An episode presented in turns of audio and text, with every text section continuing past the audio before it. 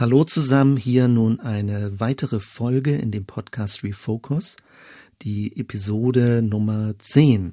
Ich möchte mit dir etwas gemeinsam durchdenken und das ist relativ frisch, es hat sich über viele Jahre entwickelt, aber die Art und Weise, wie ich das jetzt beschreibe und darstelle, ist noch sehr unfertig und ich versuche das mal zu formulieren, worum es geht. Seit Jahren suche ich danach, wie sich ganz verschiedene religiöse, spirituelle Richtungen zuordnen lassen, also ob man Muster erkennen kann, wie die Dinge zu verstehen sind, weil es gibt eine riesige Vielfalt und auf der anderen Seite behaupten Leute, alles wäre irgendwie dasselbe, also wie kann man sich darin orientieren? Mir geht es heute darum, wenn man so eine kleine Überschrift macht, ein vierfaches Weltbild, ein vierfaches religiöses Weltbild dir zu erklären oder zu beschreiben.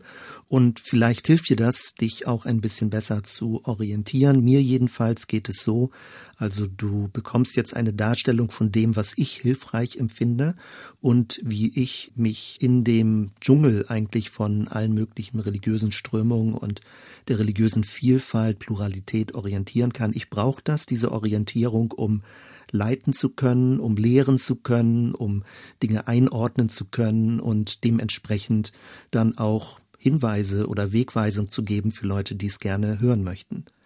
Wenn ich von einer religiösen Landkarte spreche, dann meine ich etwas ganz Grobes, was ganz Großes, also von der Struktur her, etwas, was ja möglichst viele, vielleicht alle religiösen Vorstellungen umfasst, äh, inklusive wissenschaftlicher Ansicht, Kunstdarstellungen, Erfahrungserlebnisse, Erfahrungswelten, mit denen man es zu tun hat. Also man könnte sich das ein bisschen so vorstellen, dass man mit einem Flugzeug über die Kontinente fliegt und man von oben herunter guckt und eine, also eine ganz große Sicht bekommt, also wo die verschiedenen Kontinente sind.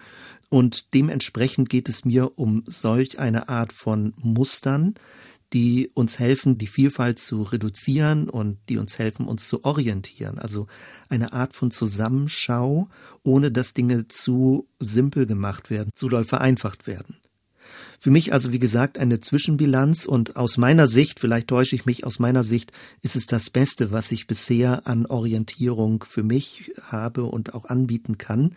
Du findest das so in keinem Buch und es ist eben, wie gesagt, alles noch unfertig. Für Manchen mag das zu abstrakt äh, alles sein, zu grob, zu allgemein, zu theoretisch.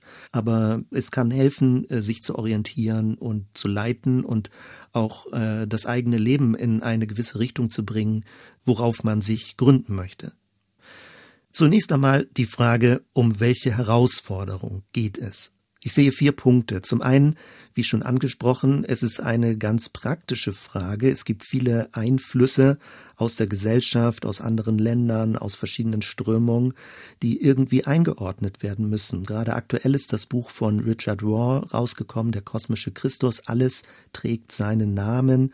Rob Bell ist über viele Jahre immer wieder gelesen worden und gerade von Leuten, die ein bisschen raus wollten aus einer gewissen christlichen Enge und in mehr Weite wollten. Timothy Keller ist jemand, der sehr intellektuell auf sehr gute, ansprechende Weise etwas vertritt, was er denn aber auch als das Richtige, als das wahre Evangelium äh, versteht. Und das ist sehr unterschiedlich, weil teilweise dann Richard Waugh äh, in den Verdacht kommt, ein Ketzer zu sein, äh, ein Heretiker zu sein und nicht mehr richtig und korrekt, also die biblische Botschaft zu vermitteln.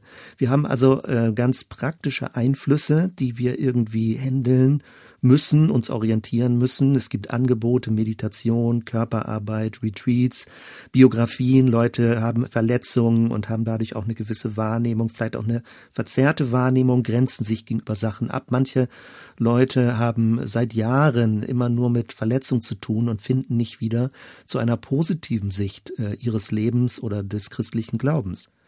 Und natürlich gibt es auch Anfragen, so von außen, auch atheistisch, kritische Anfragen, säkulare Anfragen. Was sind Religionen? Wie äh, gewaltbereit sind sie? Religionskämpfe, Kulturen, Absolutheitsansprüche, Warnungen, denn umgekehrt aus den christlich frommeren Milieus, dass wir jetzt beliebig werden, dass wir uns zu weit öffnen, dass wir das Profil verlieren. Also das ist das ganze Spektrum, womit man es in der Praxis zu tun hat. Der zweite Punkt zum Stichwort Herausforderung. Es gibt ein gefühlt, also von immer mehr Christen und Christinnen gefühlt ein zu enges christliches Bild. Leute fühlen sich eingeschnürt, sie würden gerne mehr Befreiung erleben, sie gehen auf die Suche. Und die Frage ist, wohin geht die Suche? Wonach sucht man? Also es wird auf der einen Seite nach einer Weitung gesucht, raus aus Enge. Es wird aus einer Befreiung von ängstlichen Strukturen gesucht. Leute suchen im Bereich von Mystik, andere im Bereich von Liberalität, liberale Ethik, manche bei Zen-Buddhismus, Yoga ist ein Stichwort. Aber wie viel Weite ist möglich? Ist das alles noch irgendwie christlich? Kann man das alles christianisieren und aus einer christlichen Perspektive sehen? Oder sollte man an bestimmten Stellen auch sagen, ja, das ist zwar interessant, aber so wirklich hat das nichts mehr mit dem Christlichen äh, als Grundbotschaft zu tun? Also die Frage ist, äh, wie viel Weite ist zu weit? Ab wann ist etwas zu weit, zu breit, zu groß? Äh, oder wird irgendwann dann alles egal und alles möglich? Also was ist gut und was ist auch nicht mehr gut? Was heißt es noch, Christ oder christlich zu sein und wann ist etwas vielleicht schon buddhistisch unter einem christlichen Mantel? Man verwendet zwar noch christliche Begriffe, aber die Grundstruktur des Christentums ist schon längst ausgehöhlt. Also sehr wesentliche Fragen, wenn wir raus wollen, gemeinsam raus wollen aus einer gewissen Engführung des christlichen Glaubens. Wohin bewegen wir uns? Also zu dieser Engführung gehört ja umgekehrt auch, dass man kritisch selbst reflektiert sein muss, dass unter christlicher Überschrift nicht nur eine bürgerliche Moral verstanden wird oder bei manchen Stellen sogar ein nationalistisches Grundverständnis oder noch schlimmer ein rassistisches Verständnis mit christlichen Begriffen. Also dann wird es ganz schwierig und natürlich muss man sich davon dann auch ganz bewusst abgrenzen. Und umgekehrt die Frage, wie pluralistisch darf man sein? Also wie materialistisch? Was eigentlich sind die Hauptströmungen und die Linien des christlichen Glaubens? Ich denke, die Herausforderung wird klarer, wie groß und wie umfassend das alles ist, womit wir es zu tun haben. Ein drittes Stichwort zum Bereich Herausforderung ist die riesige Vielfalt von Religion, Religiosität, Spiritualität und es ist sehr schwer, sich darin zu orientieren. Man kann das jahrelang studieren, aber man kann nicht wirklich alles ausprobieren. Das muss man ja ehrlich immer sagen. Also man kann zwar theoretisch vielleicht mit jemandem reden, wie ich vor kurzem, der im buddhistischen Hintergrund aufgewachsen ist und sein Verständnis von Meditation irgendwie erklären kann. Und man kann Bücher darüber lesen, man kann Autoren, äh, Gespräche, Diskussionen dazu hören, aber man kann nicht alles ausprobieren. Äh, eine Religion, wenn man das so allgemein technisch formuliert, ist ein Lebensweg. Man braucht ein ganzes Leben, um hineinzukommen und die Welt innerhalb einer Religion wird immer größer, umfassender, dass man da nie mit zu Ende kommt. Also man kann nicht alles gleichzeitig machen. Das funktioniert nicht. Und trotzdem kriegt man ja ein Gespür dafür, wie viele verschiedene religiöse Sichtweisen und Ansichten es gibt. Also wir in unserem Kulturkreis haben es stärker mit Monotheismus zu tun, also ein Ein-Gott-Glaube. Das Judentum hat dafür die Grundlage gelegt und das Christentum hat das aufgegriffen und verlängert und der Islam hat das dann nochmal wieder versucht zu korrigieren, weil das Christentum in eine seltsame theoretische Richtung abgedriftet ist und der Islam versteht sich dann wieder als Reformbewegung, um ein gewisses abstraktes äh, Christentum wieder in mehr Praxis und Konkretion zu führen. Also da gibt's verschiedene Richtung. Und dann haben wir auf der anderen Seite die äh, ganzen östlichen Spiritualitätsrichtungen, die großen Strömungen, Hinduismus, Buddhismus oder mystische Bewegungen, die von sich sagen, sie sind die Grundströmung in allen Religionen, also die Kabbalah im Judentum oder der Sufismus im Islam oder Mystik jetzt im christlichen Sinne auch. Oder es gibt noch viel größer, sag mal, wenn es um indianische Religionen geht, äh, um Animismus geht, dass die Natur belebt ist, um Ökotheologie. Also ein sehr, sehr breites Feld. Und die Frage, und das ist ja das, was ich in dieser Episode mit dir bereden und bedenken möchte, ist, kann man diese Vielfalt, kann man sie reduzieren auf Hauptmuster oder tut man dann den Dingen Gewalt an? Also fängt man an, dann die religiösen Vorstellungen so zu verbiegen, damit es in ein Raster reinpasst.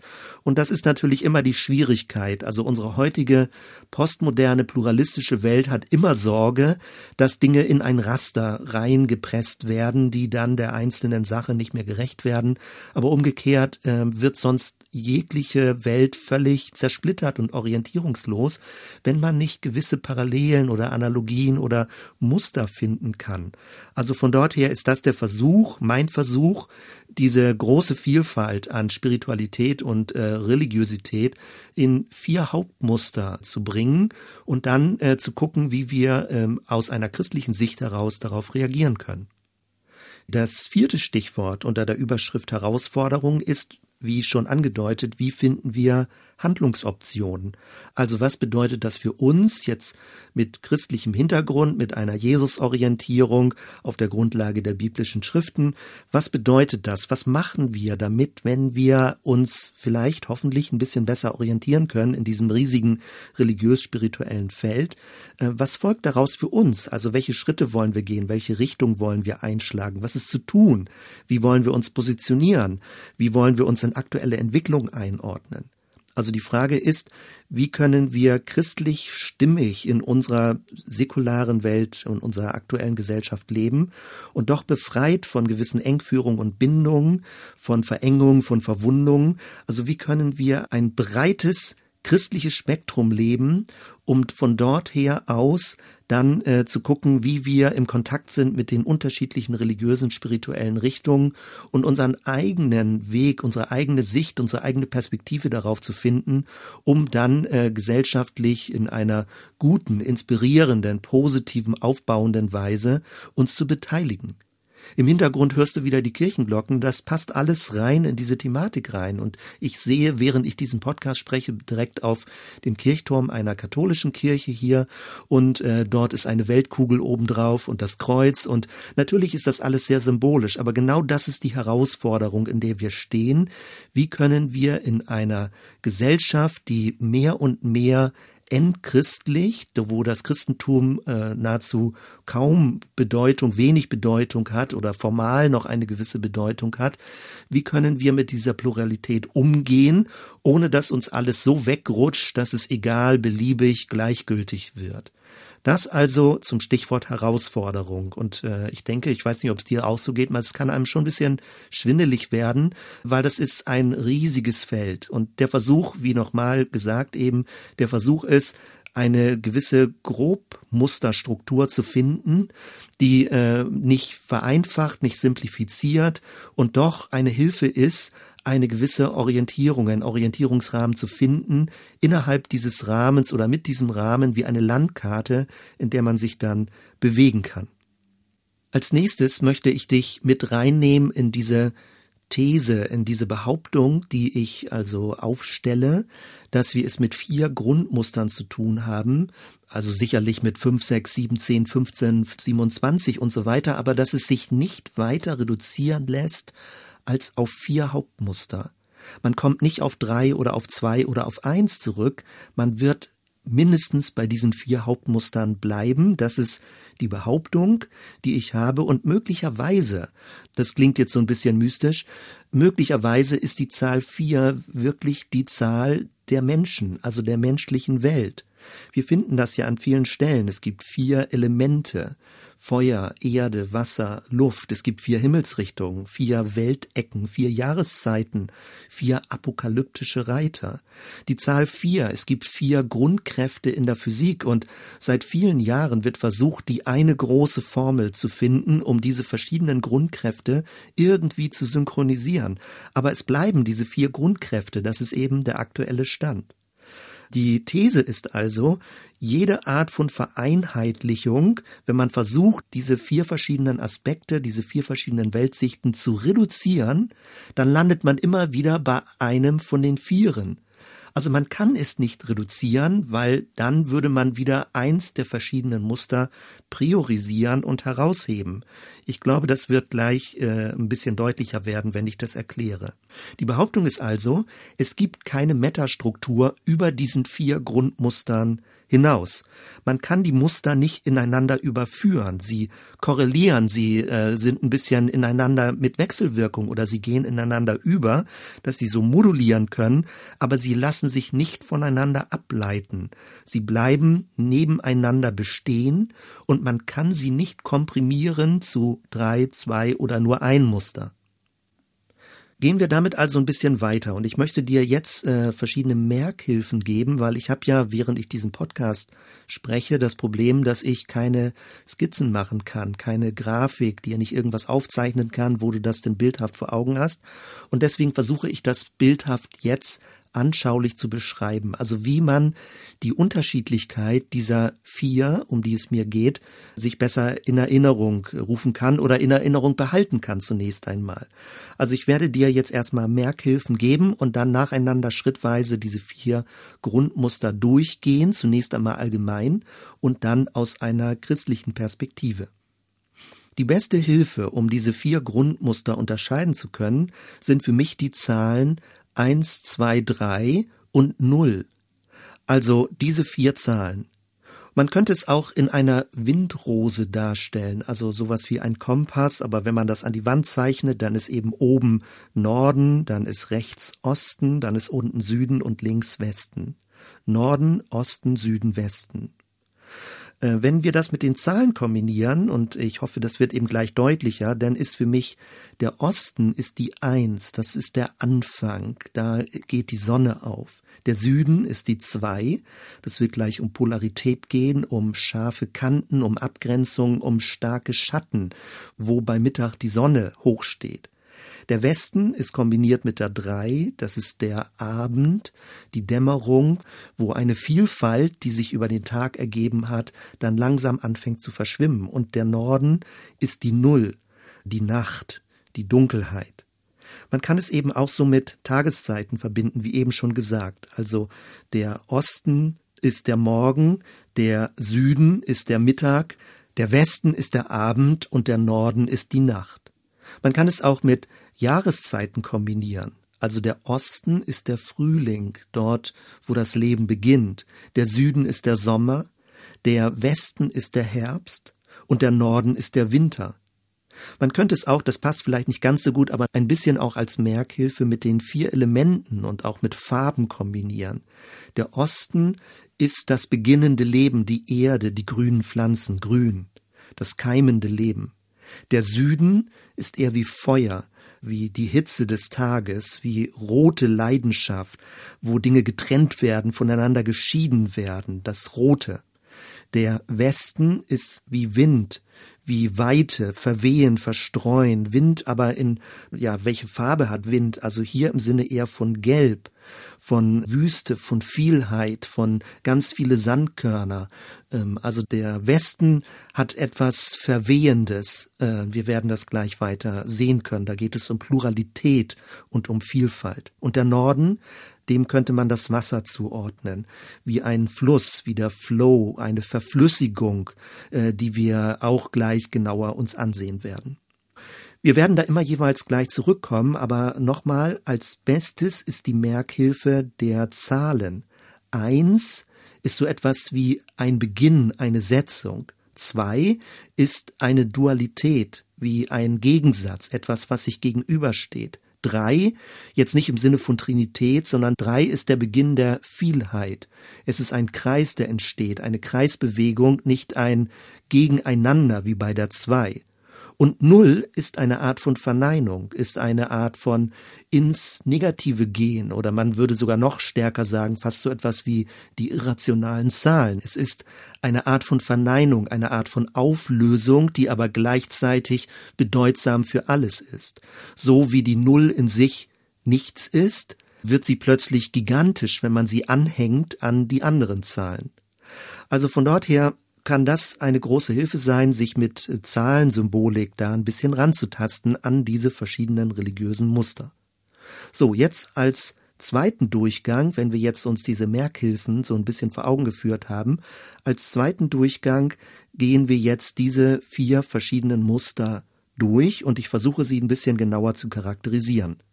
Wir beginnen mit der Eins. Die Eins steht für Einheit.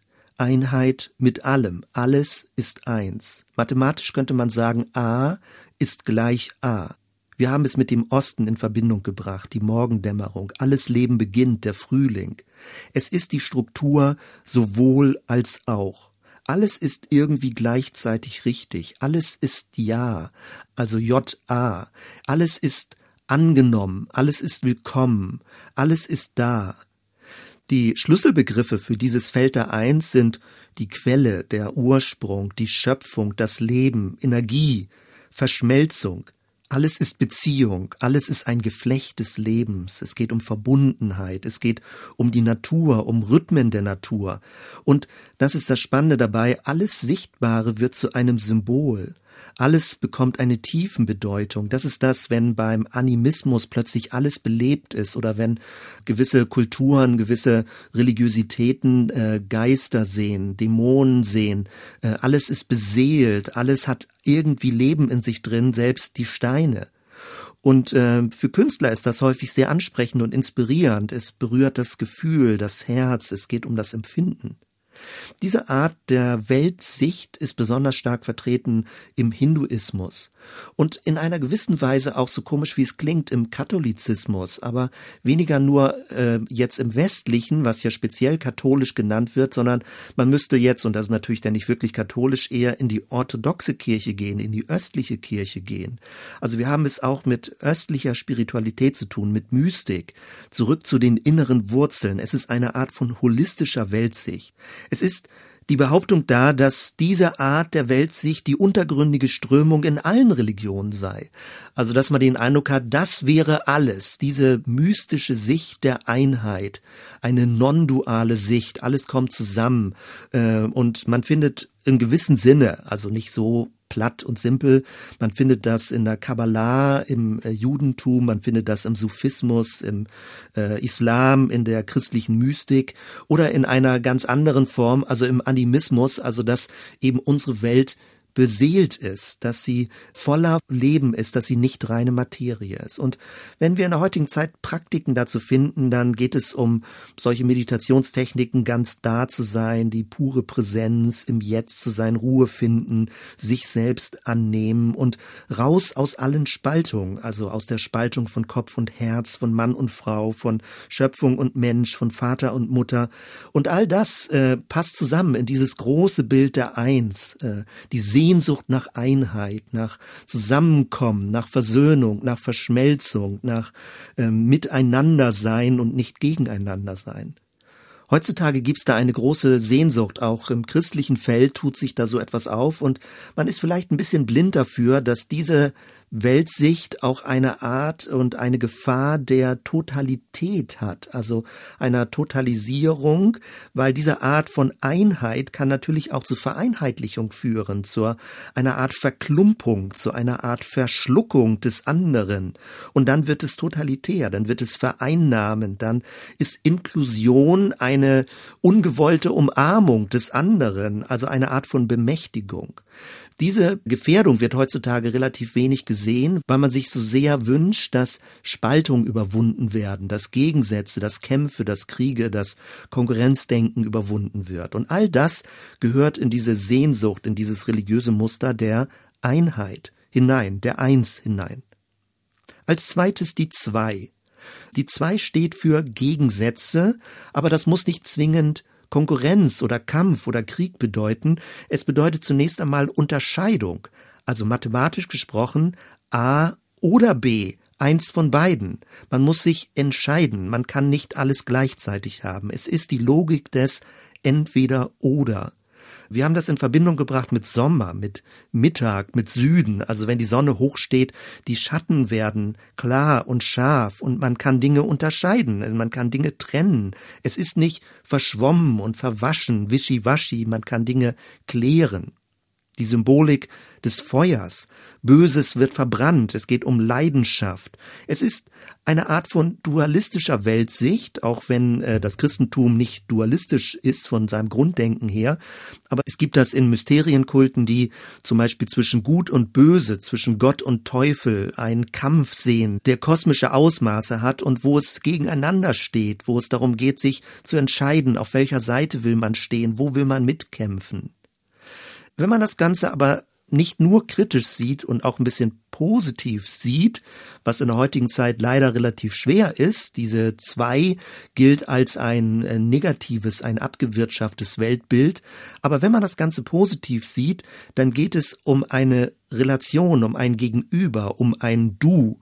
Und äh, das absolut Spannende dabei ist dann, dass das Du wirklich anders bleibt. Also es kann nicht von dem Ich vereinnahmt werden. Das Du kann nicht zu meiner Eins werden, sondern es bleibt immer anders. Es bleibt mir ein Gegenüber und nur durch dieses Gegenüber kann ich überhaupt zu meinem Ich finden? Das ist dann, wenn Martin Buber von Ich und Du spricht, also vom dialogischen Prinzip. Natürlich soll man nicht gegeneinander kämpfen oder verfeindet sein oder spalten oder sich bekriegen, aber es bleibt ein solches Gegenüber, was sich eben nicht verschlucken lässt. Es bleibt immer das andere. Es soll nie fremd oder feindlich werden, aber es bleibt das andere. Es wird nie zu meinem Ich.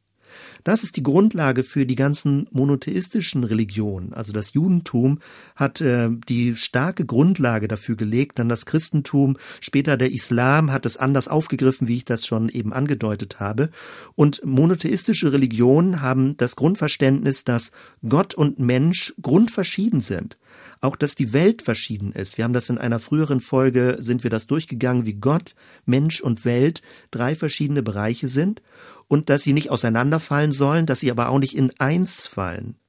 Das, was das Christentum in diesem Zusammenhang, auch das Judentum natürlich genauso, aber das Christentum, wenn ich jetzt mal diese Perspektive einbringe, immer betont hat, ist, dass es keine dualistische Weltsicht ist, also dass es nicht symmetrisch ist, Gott und der Teufel, sondern dass das asymmetrisch ist. Also Gott ist über allem und es gibt nur diesen einen Gott und alles andere sind Götzen oder sind gefallene Engel wie der Teufel, wie das beschrieben wird. Auch der Mensch ist kein Gott, sondern es ist eine asymmetrische Beziehung. Also Gott ist über allem und dann erst gibt es andere Teile, Teilbereiche, die dem zugeordnet werden. Und man könnte das natürlich so auf die Spitze treiben, dass Gott absolut alles ist und alles andere nichts ist. Aber dann wird es sehr kritisch und teilweise ist es im sehr streng orthodoxen Christentum, also orthodox ist jetzt ein falscher Begriff, im rechtgläubigen Christentum, ich meine nicht das östlich-orthodoxe Christentum, sondern in der auch lutherischen Orthodoxie, wenn der Mensch so radikal Sünder ist, als wenn er sozusagen nichts ist, dass er nichts zu gar nichts und absolut gar nichts beitragen kann zu etwas, dann ist es nicht mehr asymmetrisch, sondern dann ist Gott so über die Maßen, über allem auch in der reformierten Theologie, dass Gott allein die Ehre gehört und der Mensch eben allein Gnadenempfänger ist. Äh, wir kommen da gleich noch äh, kurz ein bisschen drauf zurück. Also deswegen, aus christlicher Sicht ist es eine asymmetrische Form und keine symmetrische Dualität.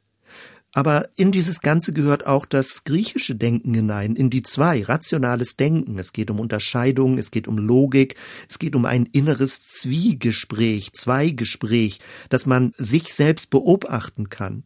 Also wie schon gesagt, auch theologisch, Theologie, die reformierte Theologie betont so sehr stark, Gott ist heilig, der Mensch ist ein Sünder. Dann aber, wenn man in die Kirchengeschichte zurückgeht, die Theorie der Erbsünde, dass eben alles so grundverdorben ist im Menschen, ein unfreier Wille, der Mensch kann überhaupt nichts mehr beitragen und die Gnade muss von außen kommen. Also Gott muss von außen den Menschen retten, weil der Mensch von innen drin grundlegend verdorben ist. Auch die sogenannte äh, dialektische Theologie im 20. Jahrhundert gehört mit da rein, wenn in Gegensätzen gedacht wird. Und das ist natürlich auch äh, ein Rückgriff auf die Reformationszeit oder dann noch weiter zurück. Also, dass der Mensch ganz Sünder ist und ganz gerecht wird durch Gottes Gnade. Oder dass Jesus ganz Mensch ist, aber ganz Gott ist. Oder dass Gott zugleich zornig ist, aber auch vollständig seine Liebe den Zorn äh, überbietet oder ähm, praktisch die Liebe dann das letzte Wort hat. Aber beides auch in einer gewissen Art von Gegensätzlichkeit gedacht wird. Der Wunsch ist natürlich, dass diese Dualität nicht auseinanderfällt, dass man es irgendwie versucht zusammenzuhalten, dass es nicht zu einer Dissoziation kommt, also zu einer theologischen Dissoziation. Aber es ist ganz schwierig, weil wenn man so stark die zwei betont, die Gegensätze betont, dann äh, droht die Welt auseinanderzufallen in zwei Teile, in eine göttliche Welt und in eine menschliche Welt. Und es kommt zu emotionalen Widersprüchen. Also diese Kurzformel, die kennen sicherlich viele, äh, die lautet Gott hasst die Sünde, aber liebt den Sünder. Das klingt theoretisch abstrakt äh, ganz interessant im Sinne von der Mensch ist an sich geliebt, aber all das, was er tut, wenn es böse ist, hasst Gott. Aber emotional ist das ein Widerspruch. Man kriegt das nicht zusammen. Und äh, in verschiedenen Themenfeldern wird das dann irgendwie auch deutlich. Also die Gefahr bei diesem Muster der zwei ist, dass das andere so anders wird, so fremd wird, so feindlich wird, dass es auseinanderfällt, dass es also keine Beziehung mehr gibt zwischen äh, zwei Partnern, auch wenn es asymmetrisch ist, sondern dass der andere feindlich wird. Und genau das passiert ja in unserer säkularen Welt, die genau diese Art von Theologie als lebensfeindlich erlebt, dass Gott auch eine Art von Feindlichkeit gegenüber den Menschen hat, dass er den Menschen erniedrigen würde als Sünder, dass er den Menschen krümmt, dass die ganze Religiosität, die daraus entsteht, Menschen krümmen würde, klein machen würde, armselig machen würde. Genau das ist ja die Problematik, die wir in unserer Theologiegeschichte haben, in unserer christlichen und säkularen gesellschaftlichen Geschichte haben. Und das ist der Grund, weshalb äh, durch die Aufklärung die säkulare gesellschaftliche Entwicklung weitergegangen ist zu drei. Also zunächst einmal, wenn es von der Eins kommt, wo alles unterschiedslos irgendwie zusammengebracht werden soll, dann ist das Muster der zwei wichtig, weil es bringt Klarheit und Klärung rein, dass nicht alles ein riesiger Sumpf ist oder ein riesiger Brei ist. Aber wenn die zwei dazu führt, dass unsere Welt auseinanderfällt und sich spaltet und die Konkurrenz und die, die Gegensätzlichkeit so stark wird, dass also kleine und große Kriege entstehen, dann äh, entsteht die Sehnsucht zu drei. Nämlich die drei fängt an, etwas in eine Abfolge, in eine Entwicklungsrichtung zu bringen, dass etwas nicht nur ein Gegensatz ist, also wenn du bei einem äh, Kolbenmotor vielleicht daran denkst, also wie die Kolben hin und her gehen, dann ist es jetzt ein Wankelmotor, also wie Dinge sich im Kreis bewegen und aus einer dreifachen Bewegung eben eine Kreisbewegung entsteht. Äh, das Ganze wird in eine Reihe, in eine Abfolge gebracht und es ist nicht mehr ein reines Gegensatzpaar. Also mathematisch gesprochen ist es dann A wird zu B wird zu C. Es wird in eine Linie gebracht, in eine Abfolge. Und es kann sogar sein, dass C dann irgendwann wieder zu A kommt. Also dass das Ganze sich ähm, weiterentwickelt wie eine Spirale. Diese Abfolge, diese Entwicklungsrichtung, eine Art von Transformation, von Bewegungsrichtung, von Vorankommen, ist das, was in der säkularen Welt äh, letztendlich durch die ganze Wissenschaft in Richtung von Evolutionstheorie sich entwickelt hat. Also eine horizontale Entwicklung aus einem Anfang heraus über verschiedene Phasen und Schrittabfolgen bis zu einem möglichen Zielpunkt, wobei Leute vielleicht sagen würden, es gibt keinen Zielpunkt. Also diese Entwicklung geht immer so weiter. Das, was interessant ist bei diesem Muster der drei, ist, dass eigentlich nur die modernere, säkulare Sicht der Welt ist zu einer horizontalen Entwicklungsabfolge gemacht hat. Also wo jetzt im Sinne von äh, Biologie ähm, es von einfachen Lebewesen hin zu immer komplexeren, intelligenteren Lebewesen äh, es gemacht hat, eben im Sinne einer biologischen Evolution. Aber wenn wir ein bisschen weiter zurückgehen in der äh, spirituellen Menschheitsgeschichte, dann kann man diese Entwicklungsrichtung, also diese Abfolge, diese Kettenabfolge oder diese Schrittabfolge auch vertikal denken. Dann sind wir bei der sogenannten Kette des Seins oder einer Pyramide des Seins, also wo unten äh, die unbelebte materielle Welt ist, die Steine, äh, Chemie, Materie und dann verschiedene Bewusstseinsstufen und ganz oben äh, ist denn Gott an der Spitze dieser Pyramide des Seins. Gott ganz oben an der Spitze vom gesamten Sein, in dem wir uns befinden. Die westliche Welt, also das sogenannte Abendland, hat sich viel mit dieser Vielfalt beschäftigt, äh, Vielfalt in Wissenschaft, also dass es gerade nicht sowas wie eine Metaphysik gibt, die bestimmt, wie etwas zu sein hat, also Dualität, es gibt eine sichtbare Welt, bei der zwei und dann gibt es eine unsichtbare Welt, äh, das ist Gottes Welt, sondern der westliche Materialismus, also die abendländische Welt, hat sich mit den Dingen an sich beschäftigt zunächst einmal. Sie hat die Dinge wahrgenommen, sie hat die Vielfalt wahrgenommen, sie hat Dinge vermessen, messbar gemacht, sichtbar gemacht. Die Welt wird ganz zum Objekt und ähm, daraus entstehen ganz viele kleine Einzelteile. Alles wird ein bisschen, das ist auch das Negative dabei, verdinglicht. Der Mensch wird zu einem Ding oder zu einem Tier. Er, er wird messbar gemacht. Es gibt Algorithmen bis in die Gehirnforschung hinein, an denen sich überprüfen lässt, wie das Gehirn funktioniert und so weiter. Der Mensch wird zu einer Ressource. Das Weltbild der drei ist Pluralismus. Alles ist also wenn man so weit geht und nur horizontal denkt, alles ist gleich wert. Es ist eine Vielheit ohne Rahmen, eine Vielfalt, eine endlose Vielfalt. Horizontal gedacht ist es aber nur Oberfläche. Es ist nur die Rationalität, die alles analysiert und nebeneinander stellt, viele Teile. Das Leben zerfällt in Episoden. Letztendlich zersplittert alles nebeneinander. Und das ist auch die große postmoderne Behauptung, ja, dass es keine große Geschichte mehr gibt. Es gibt keine unsichtbare Welt dahinter. Das wäre, wenn man alles nur rational, alles nur sichtbar, alles nur horizontal versteht. Und umgekehrt könnte man bei der drei aber auch, wie schon angedeutet, in die großen spirituellen Traditionen zurückgehen und diese Entwicklungsrichtung eben nicht nur horizontal biologisch sehen, sondern auch als eine Bewusstseinsentwicklung sehen, die vertikal ist, also wo es von Einfachheit zu größerer Komplexheit und Weite und mehr Tiefenbewusstsein kommt. Zu dieser ganzen Geschichte, also dass das Ganze eben auch als eine große Kette des Seins, als eine große Stufenpyramide des Seins zu verstehen ist, gehören ganz viele Bewegungen rein. Also Ken Wilber, derjenige, der im äh, östlichen Bereich stark vom äh, Hinduismus und Buddhismus die amerikanisch-philosophische, spirituelle Welt prägt, nimmt ganz stark Rückbezüge auf diese Pyramide des Seins, auf diese Stufenleiter des Seins und dann hat man einen Rückbezug zum Neuplatonismus, der alte platonische Ideen weiter mit aufgreift. Wenn wir aber in eine moderne, säkulare Kultur reingehen, dann ergibt sich aus diesem Muster der drei so etwas wie Religionsfreiheit. Man kann Alternativen denken. Es gibt nicht nur Gegensätze, sondern es gibt auch etwas Drittes. Man lernt Toleranz. Es ist die Geschichte der nonkonformistischen Bewegung. Es ist antihierarchisch, weil es geht eben nicht darum, dass es oben und unten gibt, sondern es gibt viele. Es gibt Brüder und Schwestern. Es ist eine Art von, christlich wieder gedacht, von Zeitalter des Geistes, von Pneumatokratie, dass alle Menschen, die von Jesus orientiert leben, her durch den Geist Impulse bekommen und alle eben gleichermaßen und nicht hierarchisch zusammen leben und voneinander lernen.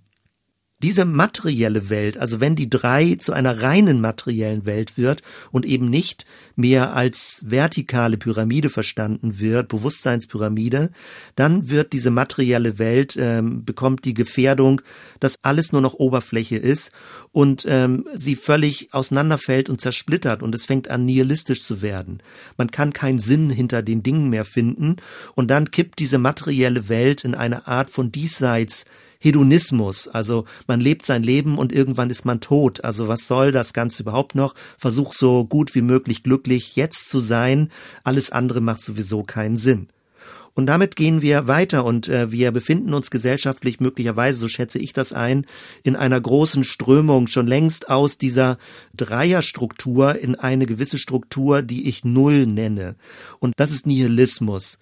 Friedrich Nietzsche hat darauf schon äh, vor langer Zeit prophetisch Bezug genommen, dass das Christentum sich so aushöhlt, dass es so sinnleer wird, dass obwohl es noch ähm, ganz viele Begriffe gibt und Formeln und Rituale und Dogmen gibt, dass es aber innerlich eine leere Struktur bekommen hat.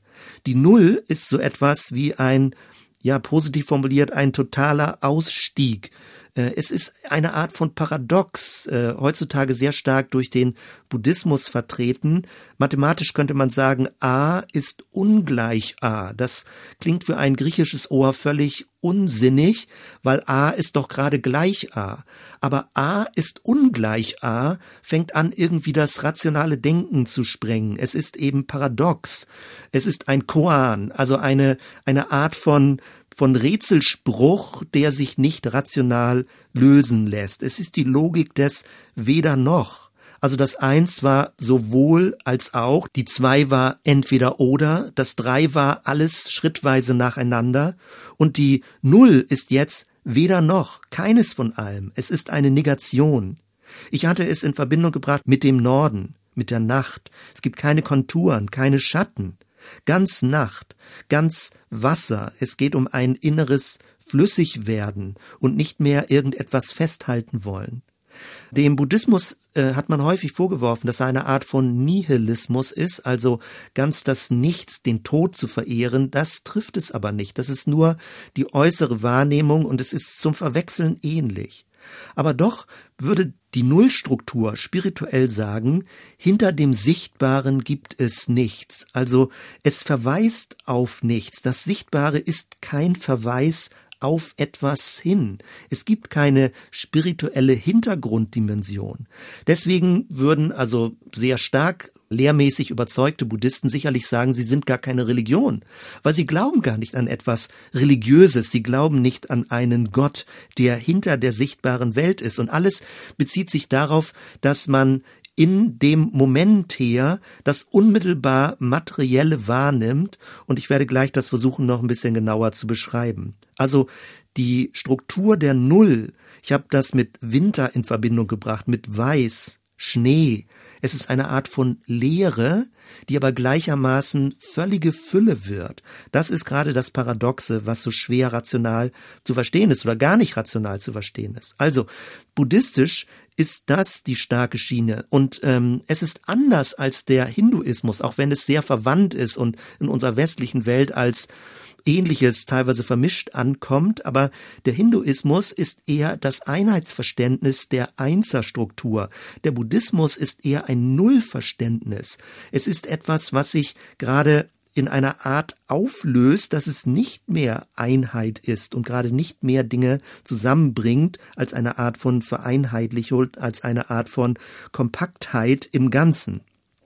Buddhistisch gedacht also würde es darum gehen, jegliches System zu verneinen, nicht wirklich Sprache zu verneinen, aber zu wissen, dass Sprache nie die Wirklichkeit trifft, dass Sprache immer nur eine Vorläufigkeit, immer nur ein Muster ist, dass Sprache eine Art von Spiel ist, was nicht äh, die Wirklichkeit wirklich berühren kann und treffen kann. Also es geht darum, Objekte hinter sich zu lassen, Bilder hinter sich zu lassen, Formen, Strukturen hinter sich zu lassen, ganz hier zu sein und kein Verweis mehr zu wünschen, kein Sinn mehr zu wünschen in dem Ganzen, sondern das jetzt auch nicht im Sinne von ich bin jetzt ganz in mir drin und ich erlebe mich jetzt so ganz positiv lebendig, sondern es ist eine Art von Entkoppelung mit jeglicher Sinnhaftigkeit.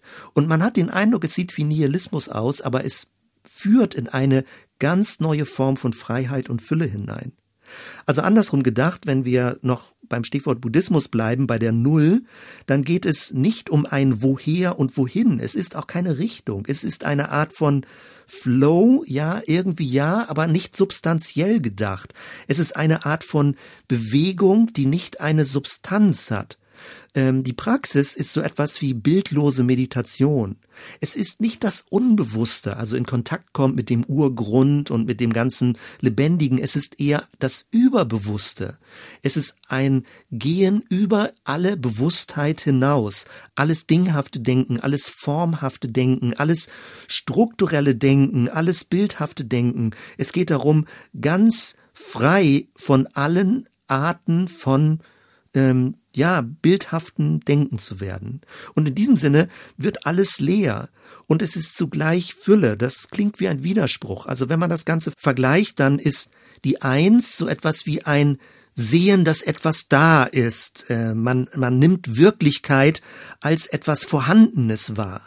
Die Zwei ist äh, das Verständnis, dass ich eine Perspektive habe auf die Welt und dass die Welt anders ist als ich oder dass ein anderer Mensch anders ist als ich. Die drei ist eine Art von multiperspektivischem Sehen, dass alle verschiedenen Perspektiven ihre gleiche Berechtigung haben und damit sind wir bei einer pluralistischen Weltsicht.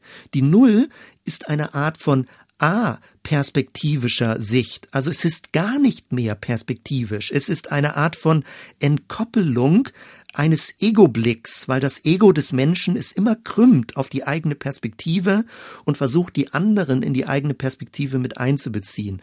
Und diese Art von Entkoppelung, so wie wenn man versucht, ein 3D-Bild zu sehen, dass die Augen aus der perspektivischen Sichtweise hinauskommen und durch das Bild hindurch sieht, daraus entsteht plötzlich eine ganz neue Art der Wahrnehmung.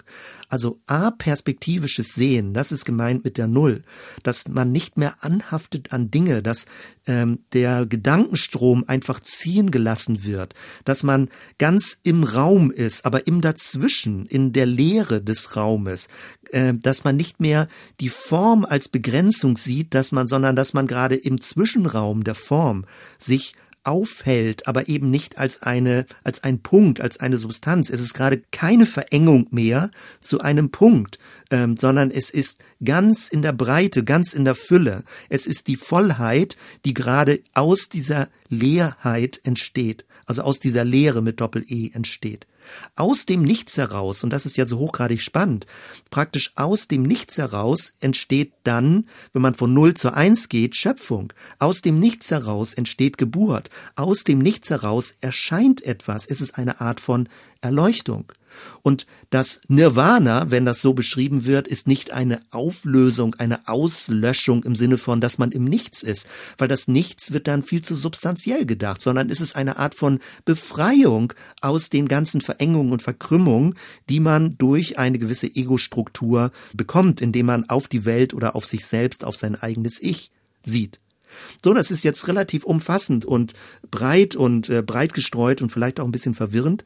Aber das soll das äh, deutlich machen, worum es bei dem Ganzen geht. Damit haben wir jetzt also die vier verschiedenen Strukturen und meine Anfangsbehauptung war ja, dass diese vier Bereiche eins, zwei, drei und null sich nicht ineinander überführen lassen. Man kann sie nicht auseinander herleiten, weil alle vier Weltsichten sich im gewissen Sinne gegenseitig in Frage stellen und gleichzeitig doch nebeneinander sind und beheimatet sind oder teilweise es sogar äh, Verwandtschaften äh, in den gegenüberliegenden Richtungen gibt. Also meine Behauptung ist, es gibt keine Metastruktur. Diese vier Bereiche stehen immer nebeneinander und sind gleichzeitig aber auch miteinander verbunden. Man kann das ja durchspielen. Angenommen, man würde sagen, alle diese vier Bereiche sind doch irgendwie gleich oder meinen das Gleiche, dann wäre man wieder beim Muster der Eins, nämlich der Einheit. Das ist das typische Bild, wenn manchmal im Westen so ganz tolerant gesagt wird, eigentlich sind doch alle Religionen gleich und sie sind nur unterschiedliche Erscheinungsformen, oder wenn dann das Bild des Elefanten verwendet wird, also wenn alle verbundene Augen haben, dann befühlt der eine den Schwanz und der andere das Bein und der andere den Rüssel und der andere das Ohr und alle haben den Eindruck, der Elefant ist völlig verschieden, aber wenn sie die Augen auf hätten, würden sie sehen, es ist ein Elefant. Oder wenn alle aus verschiedenen Richtungen auf einen Berg gehen und zum Schluss alle oben bei einem Gipfel ankommen werden. Also es gibt verschiedene Bilder für diese Eins-Logik, für diese Eins-Symbolik und letztendlich ist man mehr oder weniger immer in der großen Strömung des Hinduismus dabei. Wenn man also versucht, diese vier Grundmuster zu vereinheitlichen zu einer Eins, ja, dann ist man bei der Eins. Man könnte auch sagen, naja, diese vier Grundmuster, okay, die gibt es, aber eins davon lässt sich über die anderen herausheben. Wenn man das tut, dann wertet man und dann ist man bei der zwei. Dann sagt man, dieses ist besser als etwas anderes, nämlich zum Beispiel das Muster der zwei, also im gewissen Sinne das christliche Muster überbietet alles. Kann sein, aber es ist natürlich eine Behauptung. Und letztendlich würde man dann die anderen, nämlich die eins, die drei und die null, abwerten zugunsten der zwei. Also man würde dann sagen, eins ist das Hauptmuster und alle anderen drei sind Untermuster. Da würde es sofort Widerstand geben von der pluralistischen Sicht, die sagt, nein, nein, nein, wer hat denn schon das Recht, ein Muster von diesen Vieren herauszuheben? Und dann sind wir beim Muster drei, nämlich, dass man sagt, alle Muster sind irgendwie gleich und haben ihre gleiche Berechtigung, aber wenn wir überhaupt da irgendwie was ordnen dürfen bei diesen äh, vier Mustern, dann könnten wir sie in eine Reihenfolge bringen. Also wir könnten zum Beispiel sagen, es gibt eine Bewegungsrichtung. dass äh, es beginnt vielleicht mit der Eins, eine neue Schöpfung oder mit der Null und dann entsteht etwas Neues zur Eins und die Eins entwickelt sich und differenziert sich zur Zwei und die Zwei differenziert sich immer mehr zu einer ganz großen Vielfalt, dann sind wir bei der Drei und irgendwann irgendwann zerfällt diese Vielfalt und zersplittert in ganz viele Unterteile und dann landen wir wieder bei der Null. Also ist es vielleicht eine Drehbewegung, die wir haben, wie ein Wind, der also von Norden über Osten nach Süden, nach Westen wieder nach Norden sich bewegt. Aber immer dann, wenn man diese vier so zuordnet, befindet man sich letztendlich im Muster der drei, die sagt, diese vier sind ein Entwicklungsweg oder ein Spiralweg, ein Rotationsweg. Und vieles in der heutigen spirituellen äh, Literatur verwendet dieses Bild des Spiralweges, dieses Entwicklungsweges. Man könnte aber auch sagen, ja, äh, jetzt haben wir lange über Muster und Strukturen nachgedacht, alles schön und gut. Eigentlich ist es nichts von alledem. Ja, und dann denkt man, ja, Wahnsinn, jetzt ist es wirklich, das toppt ja alles, was wir bisher gehabt haben. Aber nichts von alledem ist einfach nur das Muster 4. Weil das Muster 4 verweigert sich grundsätzlich allen Einordnungen, allen Strukturen, allen Zuordnungen, allen Kategorisierungen, weil es sagt, all das geht nicht, all das funktioniert nicht. Es ist eine Negation von allem. Jegliche Systematisierung wird abgelehnt. Also, ich weiß nicht, ob das deutlich geworden ist. Wenn man diese vier verschiedenen Grundweltsichten, religiöse Grundweltsichten, wenn man diese Sichten versucht, in einer gewissen Weise zu ordnen, zu kategorisieren, nochmal zu vereinheitlichen, landet man immer wieder bei einem Muster dieser dreien, bei der eins, zwei, drei oder bei dem vierten Muster, was dann die Null ist. In irgendeiner Weise kommt man wieder zu einem dieser vier Muster, wenn man ähm, diese Unterschiedlichkeit der vier nicht äh, respektiert und sie nebeneinander stehen lässt. Und natürlich denkt man, ah, jetzt sind wir schon wieder im Pluralismus, wenn man die vier Unterschiedlichkeiten stehen lassen muss. Ja, und doch gehören sie zusammen. Und dann denkt man, jetzt sind wir wieder bei der Einheit. Also man kriegt es nicht kleiner als diese vier Grundmuster. Das ist meine Behauptung und äh, mir scheint das sehr äh, nachvollziehbar und stimmig zu sein. Interessant bei dem Ganzen ist auch, dass die gegenüberliegenden Muster, also die Eins und die Drei, eine gewisse Verwandtschaft haben. Das ist zum Beispiel, wenn von der Dreieinigkeit als Tanz gesprochen wird, von Perikorese, dass die Dreieinigkeit förmlich sich im Kreis bewegt. Also Gott der Vater und der Sohn, Jesus Christus und der Heilige Geist, fast wie eine Frau, also weiblich dann gedacht, Ruach, ähm, dass sie miteinander tanzen würden. Und dann ist es plötzlich die Einheit Gottes in einer Dreifaltigkeit der drei. Und äh, ähnlich äh, ist auch das Muster der zwei verbunden mit dem Muster der Null. Weil wenn das Muster der zwei nicht mehr einfach nur eine aufeinander bezogene Polarität ist, sondern ein Bereich so stark wird, also Gott mächtig, übermächtig über allem, dass der Mensch praktisch ein Niemand, eine Null, etwas gar nichts ist, dann fängt es an, in eine Depression sozusagen abzurutschen. Also, dass es sowas von nihilistisch, von nichtssagend, von vernichtend wird, dass es eine gewisse Ähnlichkeit zur Null bekommt. Von dort her sind wir jetzt also einen riesigen Grundgang gegangen durch diese verschiedenen Felder und wenn du irgendwie das als Hilfe erlebst, also man muss jetzt nicht auch nur bei den Vieren stecken bleiben, man hat ja immer so eine Sehnsucht, da irgendwie noch eine größere, einen ähm, größeren Zusammenhang zu sehen, aber vielleicht gehört es eben zu der Welt der Vier, dass wir in unserer sichtbaren, wahrnehmbaren Welt über diese Vier nicht hinauskommen. Und doch würden wir das Bild zum Beispiel der Himmelsrichtung nehmen, dann äh, würdest du ja, wenn du in alle vier Richtungen gleichzeitig gehen könntest, am Ende der Welt äh, auf der anderen Seite der Kugel wieder zusammenkommen. Aber es ist für uns nicht erkennbar und nicht sichtbar. Es ist sowas wie eine Glaubensaussage, wie der Punkt Omega, auf den vielleicht alles zuläuft. Aber das, was wir hier vor Augen haben, sind vier verschiedene Grundrichtungen, die irgendwie in, miteinander zwar verbunden sind, aber teilweise auch in gewisser Konkurrenz stehen. Man könnte sich das Ganze auch als ein Tetraeder vorstellen, also dass äh, vier Dreiecke zusammen zu einem dreidimensionalen Dreieck sozusagen äh, zusammengebaut werden, eben ein Vierflächler und wir haben keinen Zugriff auf den Innenraum, sondern wir sehen immer nur die äußeren Erscheinungen dieser vier religiösen Grundmuster.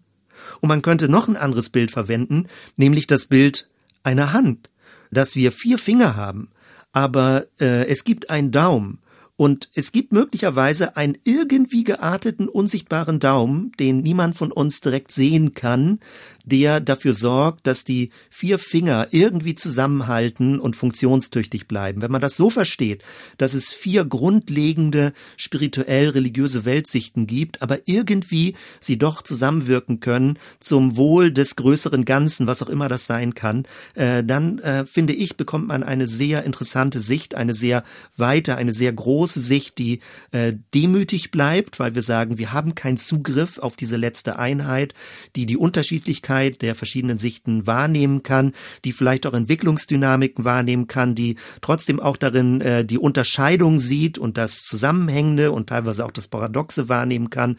Ähm, das ist sehr interessant. Also, dass man kann diese Vierheit, dieses Vierfache wahrnehmen. Es zerfällt nicht auseinander, es verklumpt nicht zusammen und irgendwie erschließt sich uns darin die Wirklichkeit, die gesamte Wirklichkeit, die breite Wirklichkeit, die wir im Moment vorfinden, wie jeder Mensch dann auch seinen eigenen Zugang dazu findet. Bis hierhin also jetzt einen sehr, sehr breiten und allgemeinen Überblick. Und ich denke, ich mache jetzt mal eine kleine Zäsur und ich werde gleich in einem zweiten Teil versuchen, das Ganze zu verlängern und bisschen christlich praktischer und konkreter zu machen.